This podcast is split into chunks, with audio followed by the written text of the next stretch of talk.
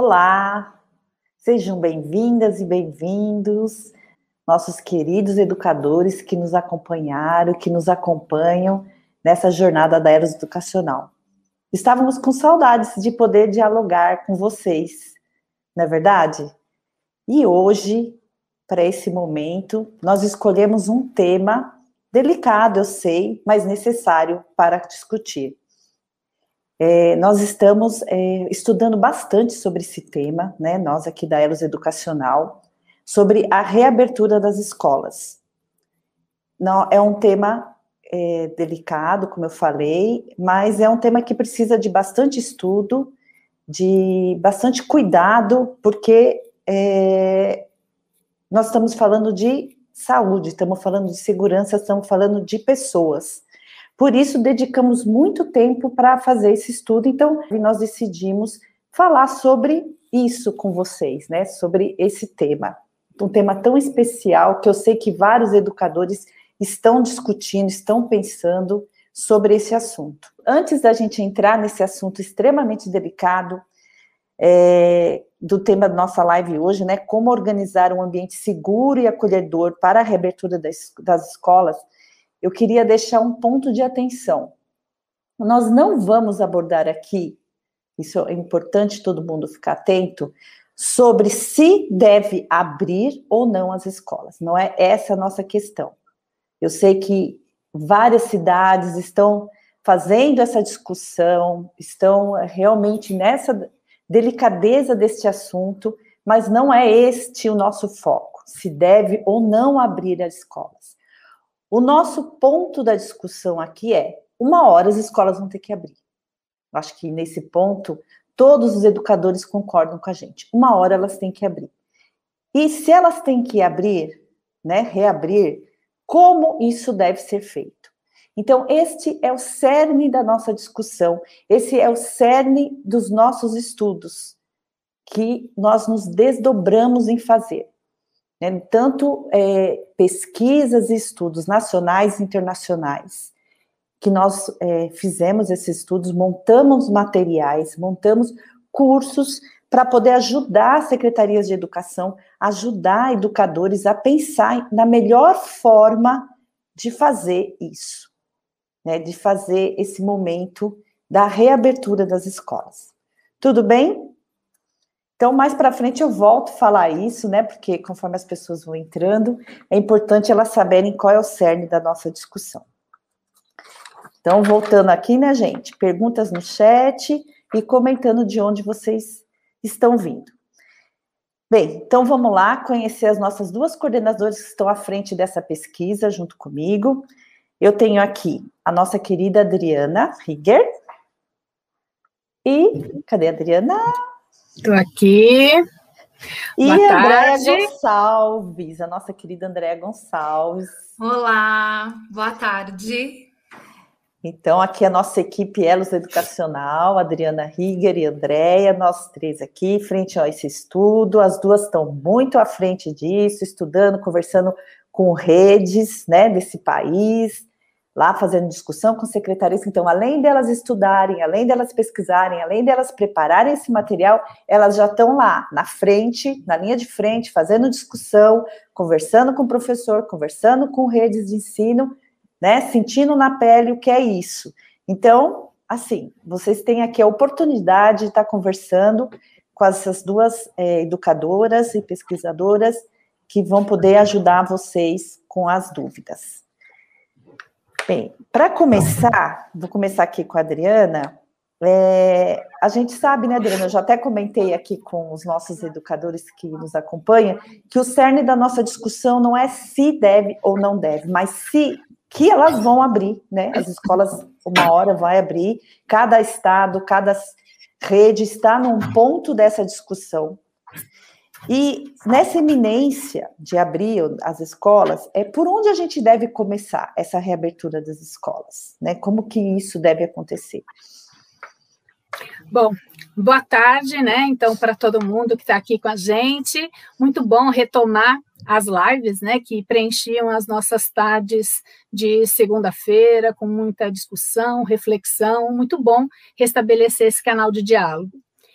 É, achei bastante importante, Cláudia, quando você frisou desde o início de que nós não estamos aqui para defender nenhuma posição, abre ou não, reabre ou não a escola agora, né? Porque essa é uma análise, uma avaliação de cada contexto, de cada território. Mas na iminência das escolas reabrirem, né? Porque uma coisa é certa, é, o vírus veio e ele vai ficar a gente tem aí constantes cepas, né? Novas cepas que aparecem, e mesmo a população ainda tendo sido uma porcentagem muito pequena vacinada, a gente, eh, eu recebi minha primeira dose no sábado, né? Não pela idade, mas por comorbidade e idade, né? Tem alguns privilégios ser diabético nessa vida, mas ainda assim a gente não tem certeza se a, a minha imunização também é para essas novas cepas, né? E a gente está aí, né, tendo que aprender e reaprender a lidar com a vida, com o mundo, com esse vírus. Né? Então, esse vírus veio para ficar e a gente vai ter que repensar as nossas vidas com ele. Né? Então, como é que vai ser?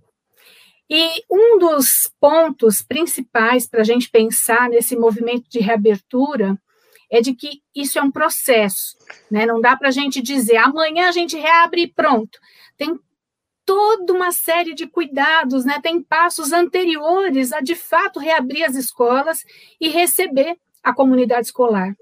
Então, a gente precisa pensar nesse planejamento. São ações bem cuidadas, planejadas, que vão partir de um diagnóstico é, preciso, né, bastante apurado. Mas uma coisa muito importante, a gente tem que considerar um processo de acolhimento. É, e a gente não está falando daquele acolhimento, aquele evento no primeiro dia, semana de acolhimento. Não, a gente está pensando nesse processo de acolhimento. A gente não pode deixar de considerar que alguns, né, ou muitos desses estudantes, dessas estudantes, dos professores, inclusive, né, perderam o vínculo com o espaço, né, com a escola também, né, com a, com a instituição. Então, a gente precisa, aos poucos, reconstruir, refazer, fortalecer esses vínculos, né, esses laços. É, outro ponto, além da gente pensar num processo de acolhimento, que isso envolve todo esse movimento de reabertura, e, e, pensar no acolhimento de todos os segmentos da comunidade escolar. Não é pensar no acolhimento só dos professores, só dos funcionários, só dos alunos, só das famílias, é de todo mundo a gente também precisa levar em consideração um outro ponto que talvez a gente não tenha é, discutido tanto sobre isso, que é a questão da segurança. E aí eu gosto sempre de, de repetir né, que segurança é uma questão de percepção. Né? Eu, eu me sinto ou não segura, me sinto mais ou menos segura. Então, a gente precisa, nesse processo de acolhimento, também pensar nas questões de ampliar essa percepção de segurança dos sujeitos em relação a esse espaço, em relação à reabertura, à retomada é, dessas aulas presenciais. Então, eu defendo é, que quanto mais a gente tenha acesso às informações, né? E por isso que precisa ser um processo muito planejado e a gente considerar um processo de acolhimento, né? Considerando aí como vai ser é, a disseminação dessas informações também. É, quanto mais informado eu estou, mais seguro eu posso me sentir. Né? Então, eu, eu acredito que esses dois pontos eles sejam iminentes para a gente começar a discutir esse movimento de reabertura das escolas, Cláudia. A, o processo de acolhimento e a percepção de segurança que as pessoas podem sentir a partir do nosso planejamento para essa reabertura. Isso mesmo, né, Adriana? Essa questão da segurança é essencial, porque a gente é, acredita a importância da abertura, reabertura das escolas, mas não é qualquer reabertura, é uma reabertura com segurança, não é a qualquer preço, porque a gente preza pela vida das pessoas, né? Então, essa é como você mesmo sempre diz, né, Adriana? É a, a segurança é uma sensação. Né? E para a gente ter essa sensação de segurança, as pessoas precisam se sentir acolhidas, né? elas precisam se sentir é, com instrumentos, elas precisam perceber que elas estão sendo cuidadas. E quando a gente fala de ser cuidada, não é só a comunidade, né? O pai, a família, o, o, os alunos, mas também o professor, o gestor escolar, né? Todos precisam se sentir cuidados e seguros, né? Ter esse, por isso o acolhimento nesse sentido mais amplo é, para é, dar esse passo, né? Que está todo mundo tão assim é, sensível para dar esse passo, né? Como que eu posso dar esse passo? E numa dessas discussões que nós tivemos esses dias mesmo, né? Eu quero até pedir licença para a Secretaria de Caruaru, que nós tivemos uma conversa lá esses dias é, com o pessoal da vigilância sanitária. A pessoa, a Cláudia, ela chama Cláudia, Cláudia Agra. Cláudia Agra. Cláudia Agra. É, ela, ela é da vigilância sanitária. Ela teve uma fala que me tocou muito, porque ela, ela não é da educação, ela é da vigilância sanitária, e ela falou que as escolas vão, elas vão mudar o comportamento da sociedade. Porque o que, que ela estava dizendo? Que é, ela olhava para a comunidade em volta dela e ela via o pessoal, as pessoas da, do esporte andando sem máscara, ela via as pessoas no comércio sem máscara, então ela sabia que as pessoas não estavam educadas para conviver com o vírus, que nem a Adriana falou, que o vírus está aí, a gente vai conviver com ele por muito tempo, e que as pessoas não estavam educadas para isso, e que a esperança dela é que a escola conseguisse educar a sociedade. Né? E aquilo me tocou profundamente, que não é uma educadora e que ela depositava na escola essa esperança, né? Que nós, educadores, conseguíssemos educar as pessoas para essa conscientização de como conviver com o vírus. Né? Então, essa, esse, essa ideia né, é, é muito forte para nós, educadores. Né? Isso me sensibilizou bastante. E eu acho que isso que a, que a Adriana falou é muito importante, né? Esse o acolhimento e na questão das emoções também, né? De, de eu entender esse emocional da pessoa, dessas pessoas que estão chegando, como que elas estão, como elas estão se sentindo, né? Então, acolher tudo isso, quer dizer, não é banal isso. Isso é muito importante. Isso é o primeiro passo que nós precisamos dar, né? Entender tudo isso para começar a dar este primeiro passo. Sem contar toda a questão estrutural, né? Que isso a gente nem vai colocar aqui, que é o mínimo que deve né, ser considerado.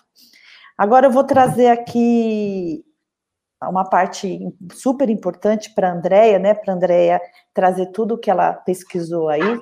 A gente não tem muito tempo, né? Porque é muita coisa e a nossa live ela é restrita.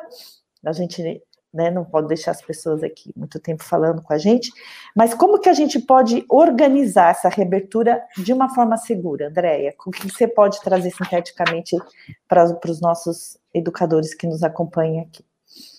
Ótimo, Cláudia, excelente colocação aí da Adriana, e nossa, uma ótima tarde a todos, a todas que estão aí. Bom, frente a essa temática, a Adriana trouxe aí toda essa questão do acolhimento, é claro que pra, para que tudo isso aconteça, que traga essa sensação de segurança, como a Adriana muito bem colocou, nós precisamos planejar. Então, mais uma vez, né, eu acho que falar de ambiente escolar é falar de planejamento. Só que para que eu possa planejar, eu preciso o quê? De informações. Eu estou até vendo aí, né, uma, uma entrada daí da equipe da Diagem que está falando que informação é a chave para a segurança de todos. Concordo plenamente. E nós temos que ir atrás dessas informações. Primeiramente, que informação? Conhecer o meu contexto. Quais informações eu preciso olhar para dentro do meu contexto? E eu não estou falando somente da questão estrutural, como a Cláudia já trouxe, mas eu preciso conhecer a escola, os espaços. Então, eu preciso fazer o quê? Um diagnóstico. Né? Ação que também já é aí do gestor, também já é do professor. Que diagnóstico? Olhar para o entorno da escola também, ver se tem essas unidades básicas de saúde, olhar para essas parcerias. Eu acredito que hoje, como nós estamos falando de segurança, nós temos que olhar tanto dentro como fora da escola. Então, eu tenho que conhecer meu quadro de funcionários, estudantes, famílias, quem são grupo de risco, quem não são, quais alunos estão tendo, se a gente for também para a questão pedagógica, porque nós estamos tratando aqui dessa questão da segurança, mas a pedagógica ela não abandona. Quais alunos possuem acesso, não possuem? Quais alunos vão retornar, não vão, como nós vamos organizar as salas para a retomada desses alunos, olhar para o grupo de professores. Então, eu preciso dessas informações para quê? Para planejar de forma mais assertiva possível. Então, eu preciso de dados, com base nesses dados, analisar e ver quais ações, olha, diante desse contexto, diante desse quadro de funcionários, desses estudantes, desse grupo de professores, quais são as ações que nós podemos fazer aí para retomar as escolas? E assim, gestores, professores, educadores, todo mundo que está aqui com a gente, vocês não estão sozinhos. Né? Mobilize a escola, não é lugar de trabalho individualizado, é lugar de trabalho coletivo. Organizem comissões, olhem para o conselho da escola. Organize, pode ser comissão que a gente já foi olhando aí para algumas experiências de redes que dá, está dando super certo. Montar comissão de acolhimento, comissão de reabertura, com participação de pais responsáveis, alunos. Como nós podemos organizar, por exemplo, o acolhimento? Como que eu posso organizar esse acolhimento, pensar nessas ações? Tudo isso pode ser planejado e sistematizado. Eu fiz então lá o diagnóstico, eu posso ir para onde? Para um plano de ação. Sistematizar todas as ações, por onde nós vamos começar? É pelo acolhimento. Como que vai ser esse acolhimento? Vamos começar acolhendo quem? Os funcionários, professores, estudantes, a comunidade. Que ações nós podemos fazer para esse acolhimento? Uma das ações, estratégias para acolher e que nós vamos trabalhar demais é a escuta. Eu também posso fazer um diagnóstico para ver como que está a escuta da minha equipe. E escuta, nós estamos falando aqui da escuta ativa e empática, escutar de corpo e alma, literalmente. Nós sabemos que estamos no momento que as pessoas querem muitas vezes falar, falar, mas será que estamos ouvindo essas pessoas também? Porque é através dessa escuta que também a gente vai fazer um diagnóstico. Estamos olhando para alunos e funcionários que passaram por problemas de luto, questões de luto, de contaminação, de não. Então, tudo isso são informações para quê? Para a gente acolher e intervir. Então, dentro desse plano, eu posso pensar em várias ações nesse sentido. Por exemplo, conhecer os protocolos de segurança. Dentro desse plano, como que eu vou formar os meus estudantes, funcionários, para atuar frente a esse protocolo, porque nós sabemos que não basta só colocar lá um álcool em gel. Como usar esse álcool em gel? Qual é a importância da utilização de forma correta? Como que é esse distanciamento? Então nós vamos formar, gente, formar essa comunidade, formar esses funcionários, nos formar, também isso é fundamental, e tudo isso eu posso planejar. Dentro desse planejamento, eu posso também ter esse plano de contingência. Por exemplo, quando eu identifiquei um estudante ou um funcionário que está, está com Covid, ou que ele retornou, ele esteve um dia anterior na escola, e ele, ao chegar em casa, foi diagnosticado, ou teve sintomas, como que eu vou agir? Né? Então, eu preciso planejar isso. Como que eu posso intervir frente a todas essas situações que agora é o nosso contexto real? Então, eu preciso conhecer para intervir de forma mais assertiva. Então, esse acolhimento, a gente precisa ter esses dados, eu preciso planejar essas ações, mobilizar a comunidade, trazer essa comunidade. Quando eu falo de comunidade, gente, são todos, vocês gestores, funcionários, professores, estudantes, pais responsáveis, olhar para esse entorno para também atuar frente a todas essas ações aí. Eu acredito que é isso um pouco, tem muito mais ainda, mas eu acredito que tá, tem bastante coisa aqui para a gente comentar. Essa reabertura né, com, é, que a gente tem que fazer com, é, segura, também dentro disso tem a questão do, de fazer um plano de contingência e um plano de monitoramento. Né? Então, fazer um plano de ação, então, tudo isso que a Andrea tá, que acabou de falar tem é, a ver com você traçar um plano. Então, é, você, equipe, gestora, equipe da secretaria, sentar, pensar, então, recolher tudo esse, todos esses diagnósticos. Nós pensamos em vários, é, acho que a Fernanda perguntou, né? Como fazer essa escuta. Então, nós pensamos em vários protocolos de como fazer essa escuta, de como recolher essa escuta. E a partir de, dessa tabulação desses dados, de você ouvir. É, essas pessoas, você traçar um plano. Né? Primeiro, o plano de contingência. O que seria esse plano de contingência? O plano de contingência é você pensar: se acontecer isso, o que eu faço em relação a isso? É você ter todas as rotas traçadas. É você pensar assim: bem, se acontecer de um aluno é, estar com, é, com febre, na entrada, na hora que eu for aferir essa febre, o que, que eu faço? Eu vou ter uma sala para colocar? Eu vou chamar alguém? Tem uma lista de UBS próxima? Então, pensar nisso, ter um plano pensando em todas as possibilidades. E o plano de monitoramento é, é aquelas ações que eu vou pensar em como eu vou seguindo é, controlando essa ação de contingência, controlando o meu diagnóstico, controlando as minhas ações de aprendizagem diagnóstica. Então, como eu vou monitorar essas ações, né? Então, é isso que a Andréa está querendo é, trazer para a gente em relação a é, como eu é, vou organizar essa reabertura. Eu tenho que trazer, traçar planos. Acho que a André depois pode até complementar um pouco mais. Mas antes da gente continuar, acho que André pode até me ajudar um pouco mais falando um pouco disso, André. Eu queria dizer um pouco aqui para vocês por onde andam esses educadores que estão aqui no chat. Posso falar? Opa. Opa. Adoro esse momento da gente contar quem estão aqui. Então a gente tem São João do Piauí, Porto Velho, Rondônia, tem Aparecida de Goiânia, em Goiás, Rianópolis de Goiás, São Paulo capital, Salvador, Bahia, Santo André, São Paulo, Valparaíso de Goiás. Nossa, tem bastante gente de Goiás hoje, hein? Cotia, São Paulo, Campina Grande do Paraíba, São Luís do Maranhão e Marabá do Pará. Sejam todos bem-vindos à nossa live. Que legal, fico bastante feliz de saber que todos, todos vocês estão aqui com a gente. Muito bem. Vamos ver. Ah, e tem a Divani, que está aqui.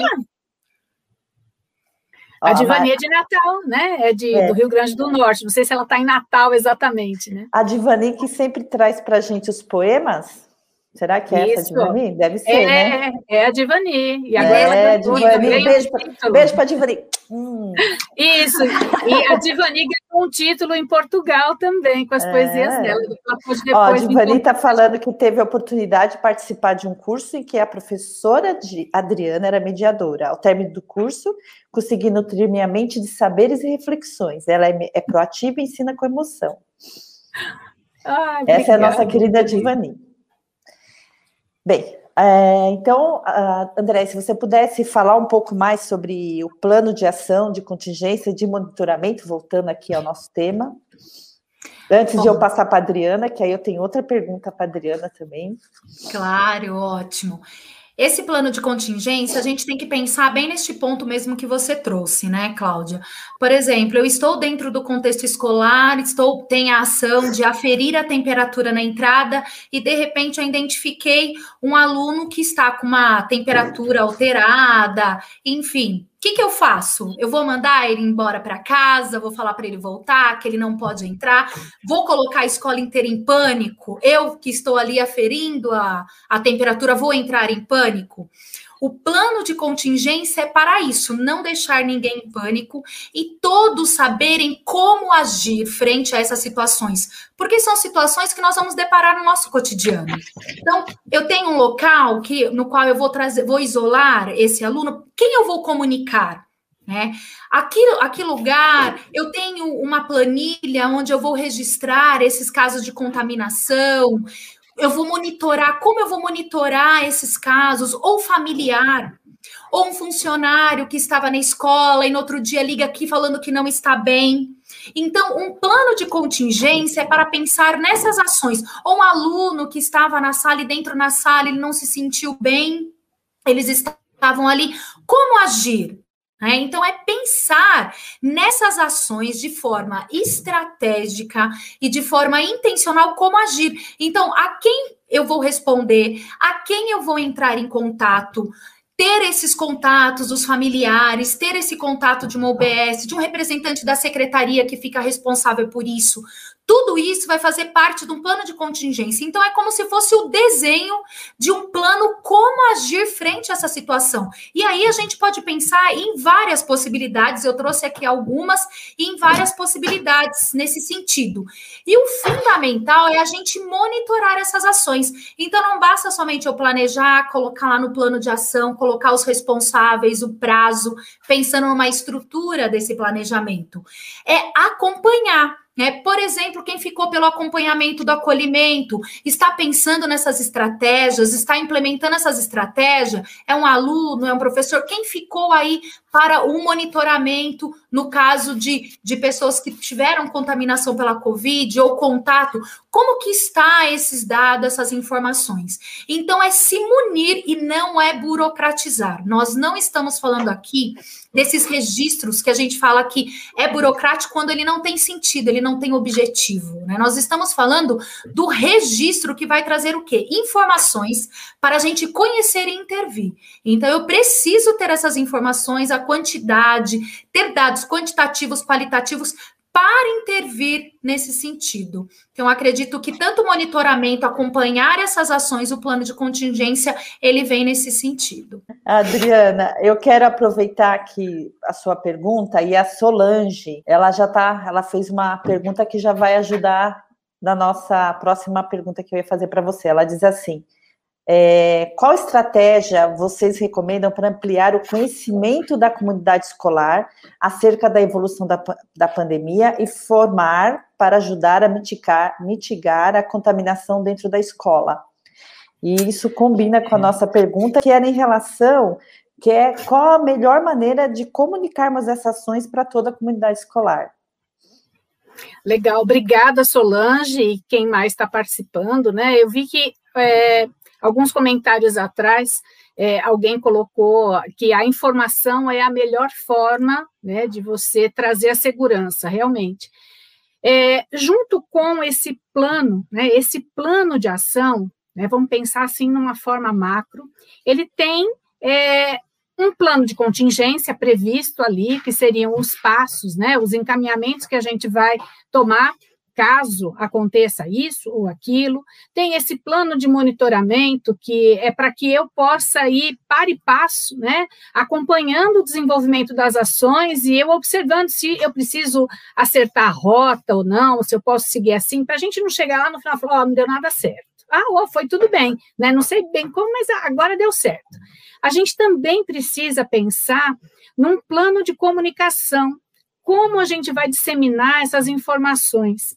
E não é só informar.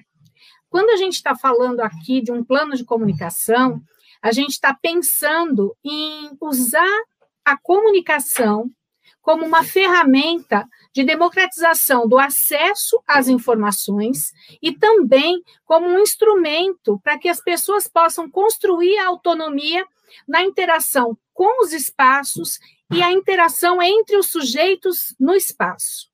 Porque, por mais que a gente tenha protocolos estabelecidos, cartazes afixados na parede, tenha mandado mensagem dizendo: olha, tem que lavar as mãos assim, assim, usar o álcool em gel, não pode tirar a máscara. Só isso não adianta, né? Não adianta só disseminar essa informação sem que as pessoas tenham garantida a compreensão, né? o, o procedimento correto frente àquela orientação. Então, nesse plano de comunicação, a gente precisa pensar como disseminar essa informação para os diferentes segmentos, porque talvez a linguagem precise ser diferente, né? As mídias, né? Os meios de comunicação precisem ser variados e, e diferentes dependendo do, do público. É, e a gente precisa pensar nessa frequência e como a gente vai garantir que as pessoas estão recebendo a informação e estão interpretando, né, compreendendo a mensagem da forma correta. Então, é, tem um processo de formação que vai colado né, com esse plano de comunicação. Ao mesmo tempo que a gente informa, a gente precisa formar. É, quando a Andrea trouxe agora há pouquinho, eu até anotei aqui, Andrea, porque eu achei super importante a gente reforçar aqui, né? Quando a gente fala de ter um plano de contingência, que é para a gente pensar nas ações tal, e você disse assim, não deixar ninguém em pânico. Ótimo. Então, vamos frisar, o não deixar ninguém em pânico não quer dizer que a gente vai omitir informação. Pelo contrário, a gente vai disseminar as informações de forma correta. Então, na medida em que essa pessoa, foi o exemplo que você usou, essa pessoa que está lá na entrada, aferindo as temperaturas, e ela é, observa o caso de algum sujeito, né, estudante, professor, funcionário, que tenha alteração na temperatura, ela está informada e formada a como agir corretamente diante daquele fato. Né? Então, por isso que ela não vai sair alarmando, né? não vai criar o pânico, não é porque ela vai esconder a informação, porque ela já tem orientação e compreensão suficiente sobre os procedimentos de como agir frente àquela situação. E é óbvio né, que a gente também está falando da questão da segurança. E aí, como a gente trouxe a segurança como uma percepção, como uma sensação, quanto mais informado eu estou e quanto mais eu compreendo as informações que me chegam, mais seguro eu me sinto naquele espaço. E nesse sentido, a gente precisa pensar no processo de acolhimento muito colado também. Né? se a gente for olhar, está tudo imbricado, né? Vai criando um rizoma aqui que a gente não consegue separar, parece a urdidura de um tapete, né? Está tudo junto ali. Então, o processo de acolhimento, ele é pano de fundo para todos esses movimentos, porque eu preciso considerar, sim, as famílias enlutadas, né, nessa, nessa reabertura, e eu preciso é, saber como lidar com, com essas pessoas nesse, nesse retorno. É, eu preciso ter conhecimento de quem eu comunico, caso seja detectado um caso, né, ali é, na escola, no dia seguinte, é, e no dia anterior a pessoa veio para o ambiente, frequentou, ou, ou trabalhou, ou estava ali como estudante. Então, na medida em que a gente pensa nesse plano de ação, a gente precisa pensar na comunicação e na formação dos sujeitos que vão receber essa, essa informação. Né? Essa comunicação ela precisa cumprir é, com a missão de ser o propósito dessa comunicação é ser uma ferramenta tanto para democratizar o acesso às informações como para construir a autonomia desses sujeitos. Então, eu acho que esse é um ponto bastante importante e não é simples. Né? A gente sabe que não é simples, não adianta só é, estabelecer os protocolos e disseminar que existem aqueles protocolos. Os usuários daquele espaço, né, quem está lá no território, precisa saber como proceder frente às, às situações? Então, nós estamos é, há meses aí pesquisando, estudando mais a fundo, como a Cláudia falou, a gente é, se pautou em muitas experiências internacionais também, né, que já estão registradas, é, a gente olhou para muitas experiências dentro do Brasil também, a gente sabe que cada território é um território, que as escolas têm as suas singularidades, que não tem uma fórmula mágica que sirva para todos, né? Mas a gente chegou à conclusão de que o plano de ação ele é premente. A gente precisa ter, né? Não dá para a gente simplesmente voltar sem ter pensado em cada um desses processos, né? É um movimento contínuo, né, de acolhimento, como alguém trouxe aqui também nos comentários, mas é um, é, é um movimento contínuo também de planejamento, de replanejamento, de acordo com a, a dinâmica daquele território, daqueles ambientes, né, dos sujeitos que estão ali. Acho que se você é. quiser complementar aí, eu falo falo mais. A gente, o que a gente não, não, não tem aqui é, é vergonha de falar, né? A gente adora falar as três ainda por cima. Não, tem, não, a gente só tem o problema com o tempo, com o tempo né? É. É. E aqui o nosso pessoal do chat também gosta de falar, Adriana. A, a Raquel Queiroz, ela está trazendo aqui para a gente, e a gente já comentou um pouco também, é sobre a parceria com a saúde. Então, acho que uma coisa, tem coisas muito ruins que aconteceram, todo esse um ano, quase um ano e meio, e tem coisas que a gente pode ver por um outro lado interessante, que é coisas novas, né? É, essa parceria, parceria que, que está sendo, sendo obrigada, a gente está sendo obrigada a fazer com a saúde, por exemplo, com outras redes, a gente está se mobilizando, né? é praticamente necessário você falar com a saúde. Então, a educação precisa fazer uma parceria com a saúde para reabrir as escolas, não tem outro meio. E, e eu estou vendo movimentos muito interessantes, nós estamos vendo, né, é, Adriana e Andréa, é, movimentos assim fantásticos de conversa entre essas, esses setores da Secretaria de Educação se juntando, pensando em como fazer da melhor forma, né? E não é só saúde, é justiça também, né? assistência, assistência, né? assistência social. Então, assim, a comunidade em si, ela está olhando e falando, as escolas, elas são a gente importante. Então, de repente, a sociedade está olhando para a escola, colocou foco, colocou luz lá e está dizendo como a escola é importante. Eu, eu, eu nunca vi um movimento é, assim, é, considerando a importância da escola e tantos setores da sociedade olhando para a escola e dizendo, gente, a escola é importante. Gente, a escola é assim, às vezes eu fico, a Adriana falou para eu não ficar nervosa quando fala essas coisas, né? Mas assim, às vezes a gente fica impressionada, mas de, é, escolas dizem assim, a escola não tem condição de abrir. Como assim a escola não tem condição de abrir, né? Um, quase um ano e meio, você está dizendo para mim que a escola não tem condição de abrir, porque ela não tem condições estruturais mínimas para abrir. Então, eu tenho vários setores da sociedade que está pondo o dedo na ferida de alguns de algumas coisas, né? Que às vezes, tá, em alguns outros momentos, estava tudo ali, meio escondido. E agora está dizendo: como assim você não pode abrir?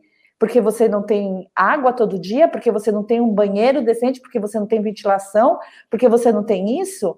Então, a gente tem um movimento diferente agora, que eu espero, né, desejo muito que as coisas é, comecem a andar e, e tragam realmente luz para esses lugares, porque os nossos alunos merecem a mínima condição das escolas terem condições de abrir, minimamente. Quer dizer, é uma vergonha no nosso país a gente dizer que a escola não tem condições de abrir porque não tem uma janela, porque não tem água, porque não tem condições, quer dizer, é, é uma vergonha, né? Então, eu acho que essa, esses olhares deram foco, deram luz para algumas coisas vergonhosas, né? Que eu espero que a gente ultrapasse isso e consiga é, dar um passo, né? E dizer, olha, a escola é muito importante, sim.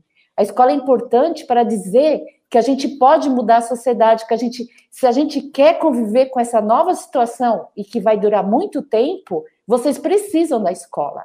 Vocês precisam de nós educadores. Isso é muito importante.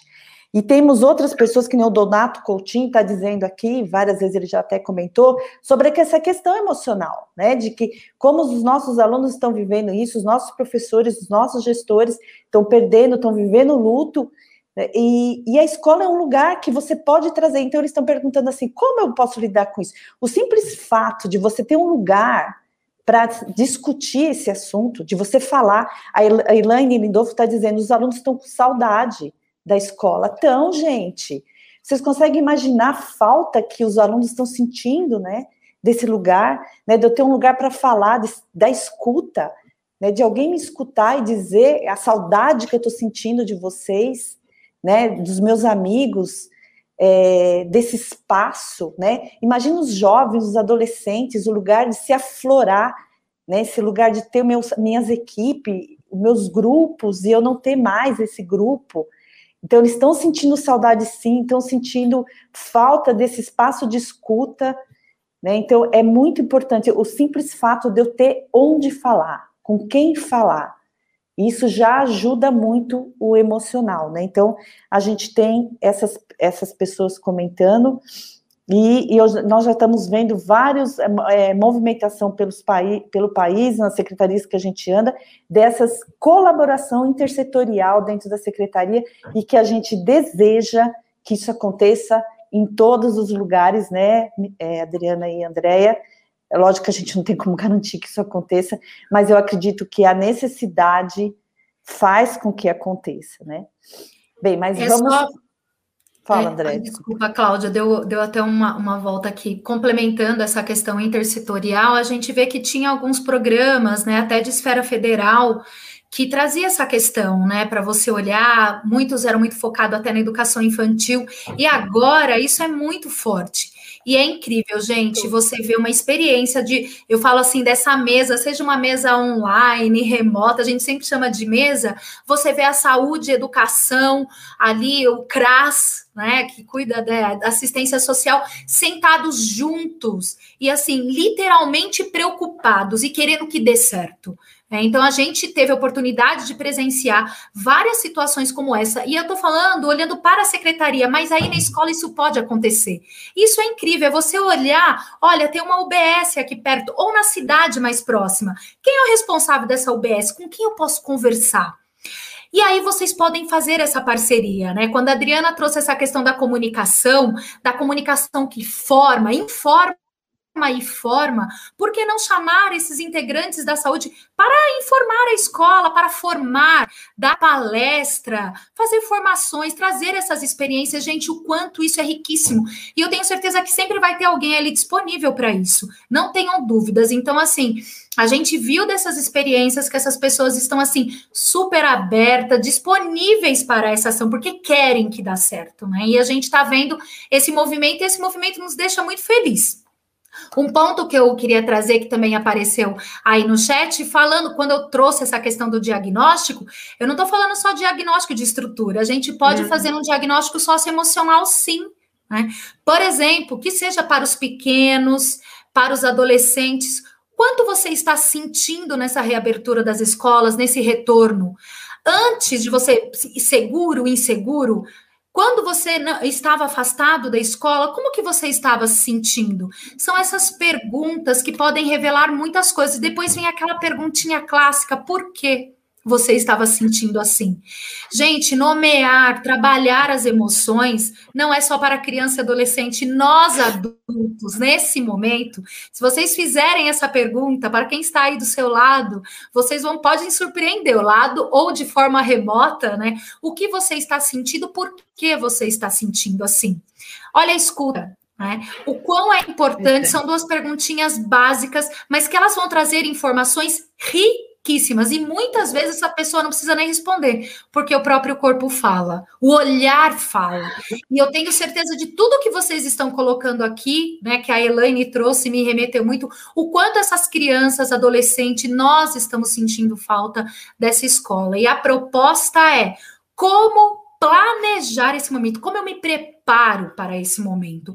Porque sim, vamos sentir medo, vamos sentir insegurança, vamos sentir várias emoções, mas como eu posso me preparar para esse momento, porque eu também tenho que preparar o outro. E quem é o outro? São esses estudantes que estão aí ansiosos, né? Tenho certeza morrendo de saudade, né? Aí desse retorno e, enfim, trazendo todas essas questões. Eu não podia deixar de trazer aí esse tema. Quero, quero só falar uma coisinha aqui também, no sentido de esse diagnóstico, né? A gente é, é imprescindível que a gente olhe sim para as questões emocionais de todos os segmentos, né? Porque muitas vezes a escola sofre uma pressão grande, né? Do lado de fora, né? Uma pressão externa muito grande para reabrir, reabre, reabre, reabre. Né? Mas assim, por que, que você quer que a escola reabra já? Por quê? O que é que né? Então, nem sempre a resposta vai ser porque ah, eu preciso garantir a aprendizagem né, dos, dos meus filhos, porque a gente precisa garantir. Então, muitas vezes as pessoas fazem essa pressão e não sabem bem o porquê e não entendem é, os tempos e os ritmos de cada espaço, né? Porque a gente precisa garantir vários protocolos. A gente precisa garantir um planejamento anterior desse momento de oficializar essa reabertura. Quando a gente fala que várias feridas né, estão sendo expostas e apontadas, é fato. E a gente tem um movimento aqui, e um momento que eu acho que a gente está com a faca e o queijo na mão para formar, info, informar e formar essa comunidade é, de quais são os pontos para essa pauta de reivindicação né, é, em relação às questões estruturais e de qualidade do funcionamento das escolas. É, e quando a gente fala do diagnóstico, é, a gente também está falando de aprendizagem. Né? Só que é, eu vi várias postagens, né, que diziam assim: dias letivos se recuperam, vidas não. Sim, é fato, e a gente está aqui em defesa da vida. A gente não está falando de uma reabertura leviana, de qualquer jeito, não.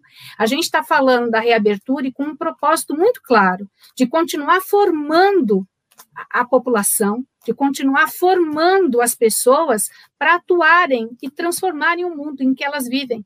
Né? E as pessoas só vão conseguir atuar para transformar um mundo, para um lugar melhor onde elas vivem, se elas estiverem é, conectadas com o que está acontecendo. Né? Então, a gente não pode se omitir a isso, a gente não pode negar né, que, que a gente é muito importante na sociedade, né? A gente escola, a gente como educador, né? Que bom que esse nosso valor aí tá tá sendo reconhecido e a gente não pode perder esse ponto da pauta de, de reivindicação, de discussão, com, com todos os outros segmentos, não. A intersetorialidade, ela está favorecendo para que esses aspectos aflorem cada vez mais e que a gente perceba a importância do nosso trabalho, que nem sempre a gente lá dentro da sala de aula observa o impacto de tudo que a gente faz ou do que a gente deixa de fazer no mundo lá fora. Né? Às vezes a gente fica muito preso, é, vou falar de uma maneira bem generalista, é, a aferição dos, dos conhecimentos acadêmicos, né? A gente também considera isso muito importante, é óbvio, esse é, é o lugar da escola, mas a gente está falando de outras coisas também, quando a gente está falando de diagnóstico.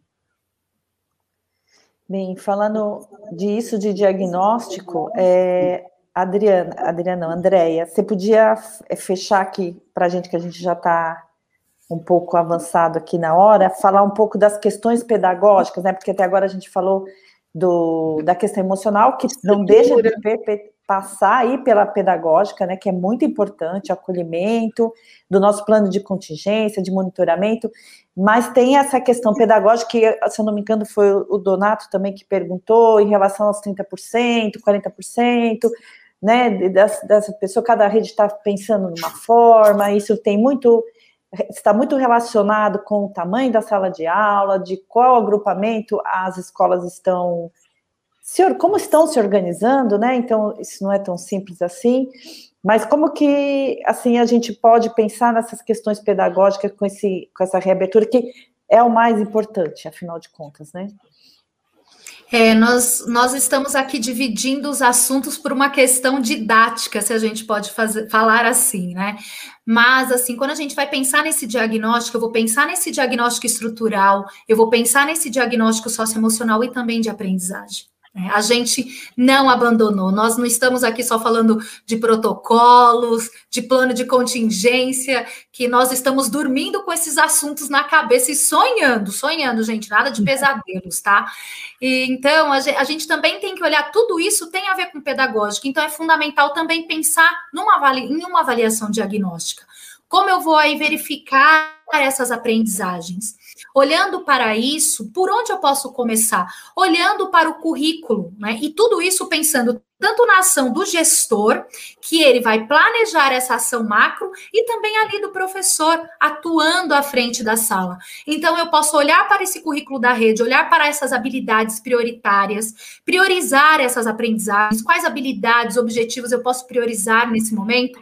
Algumas redes, elas fizeram isso, mas isso é fundamental, ter uma discussão no interior, aí na escola, né, no grupo, no coletivo, sobre essas aprendizagens, fazer essa verificação. Qual é o melhor instrumento para a gente verificar essa aprendizagem?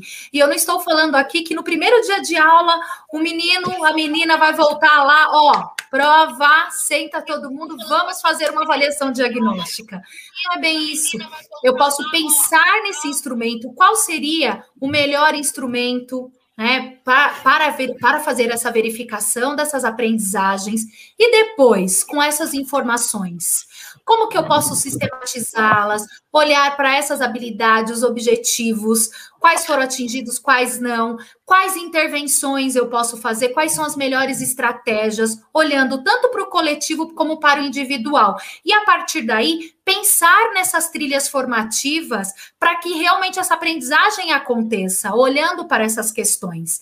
Então, é pensando num campo macro, né? Reunir esse grupo, discutir essas aprendizagens, pensar como verificá-las, quais instrumentos, onde registrarei essas informações, discutir esses dados. Mais uma vez, nós falamos aqui: informação era para discutir, para intervir. Eu conheço para intervir. E aí, pensar nessas trilhas. Então, eu terei essas informações.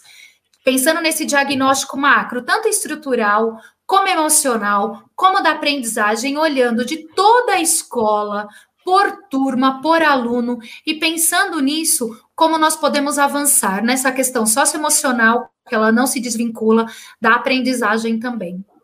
Bem, obrigada, Andréia, mas eu vou dar uma paradinha aqui para falar de novo da nossa cidade, falar de assunto bem legal aqui, falar quem é são as pessoas que estão aqui com a gente. Hoje Goiás ganhou, hein? Sinto muito, mas Uau. Goiás está aqui em peso ocidental, Goiás, Piauí, Goiânia de Goiás, Franca, São Paulo, Anápolis, Goiás, São João, Piauí, Porto Velho, Rondônia, Aparecida de Goiânia, Goiás, Rianópolis, Goiás, São Paulo, capital, Salvador, Bahia, Santo André, São Paulo, Valparaíso de Goiás, São Caetano do Sul também, né, de São Paulo, né, Adriana? Oh. Valparaíso de Goiás, Cotia de São Paulo, Campina Grande, Paraíba, São Luís e Maranhão, Marabá, Pará. Então, muito obrigada aí para quem está aqui, nos ouvindo, participando do chat. É sempre um grande privilégio é, poder estar tá aqui com vocês, fazendo essa discussão. É, nós temos assim, algumas dúvidas, né, que ficaram aí, é, são vários assuntos, né, várias questões que permeiam isso, eu imagino como isso, para quem está lá na frente, que tem que voltar, como isso deve estar tá sendo angustiante para todo mundo, mas a gente está chegando já ao fim, a gente pode depois continuar essa conversa, é importante vocês saberem que nós da Elos aqui, a gente está fazendo essa discussão, a gente tem um material riquíssimo, a gente tem um curso pronto, é, desenvolvido sobre isso, porque é uma coisa que a gente acredita da importância, né? nós sempre é, procuramos estar atualizados sobre todos os assuntos que estão permeando a educação, então esse para a gente é um assunto sensível, então a gente procurou se atualizar o máximo que a gente pôde para trazer para vocês o que tem de ponta, né? Sempre a gente procura trazer o de melhor para o nosso público. E esse é um tema muito precioso para nós e, e, nós trouxemos isso para vocês. A nossa próxima live a gente vai falar de um assunto que a gente quer continuar aí percorrendo é, essa questão da formação, que é o nosso cerne, o nosso trabalho é formação de professores e gestores, e nós vamos falar sobre feedback, né, de como dar feedback é, nesse papel de coordenação, nesse papel de líder, como fazer um bom feedback. Então, eu espero todo mundo aqui de novo, pessoal de Goiás aí, obrigada pela participação, que estão, tem várias cidades, de todo mundo, é lógico, obrigada pela participação, mas esse ano aí é novidade para a gente ter tanta gente de Goiás, então fico bem feliz. E gostaria das palavras finais aí da Adriana e depois da Andréia. Bom, agradecer pela participação de todo mundo aqui conosco e reforçar, né? Não existe uma receita pronta, né? Existe sim a necessidade local e cada território é único. Então, a gente precisa pensar nesse contexto, cuidar muito desse diagnóstico para poder elaborar um bom plano para voltar. Não dá para voltar sem um bom plano. E sem, não dá para fazer um bom plano sem um bom diagnóstico, né? Então, acho que uma coisa está colada aí na outra. É isso. Obrigada, gente. Bom, e complementando sua frase, Adriana, não dá para fazer nada disso sozinho, né? Uhum. E não estamos só. Né? Então, pensar nesse coletivo, e quando eu falo no coletivo, é para além das portas, né? é o coletivo, é dos estudantes, a gente fala tanto de, do aluno né, ser ativo, ser protagonista, o professor também ser protagonista, o gestor ser protagonista. Agora, é o momento do protagonismo. Então, é pensar nesse coletivo. Então, se for pensar nesse, plane, nesse planejamento, nesse diagnóstico, não é só, é pensar no grupo, é trazer o grupo. Eu sempre acreditei que quando estamos juntos, no coletivo, podemos muito mais, gente. Não tenham dúvidas disso. Viu? É o que a gente deseja.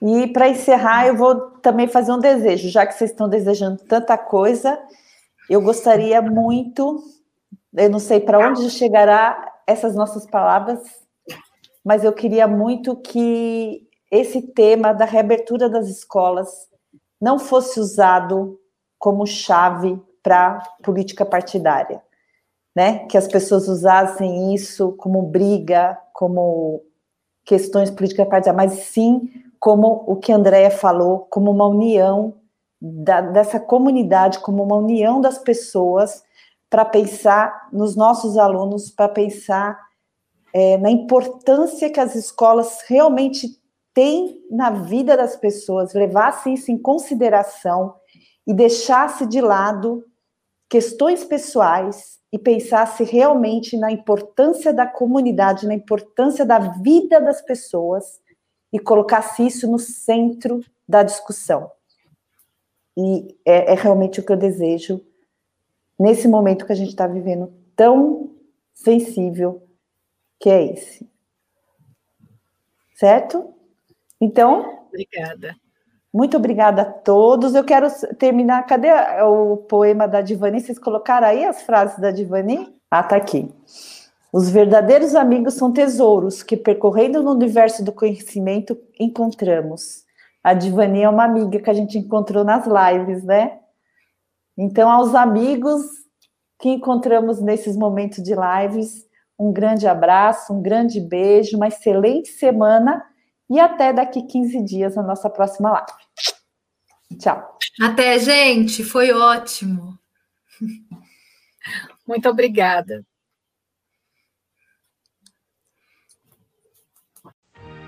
Este conteúdo é uma realização da Elos Educacional. Acesse o nosso site eloseducacional.com e siga a Elos Educacional nas redes sociais, arroba Elos Educacional.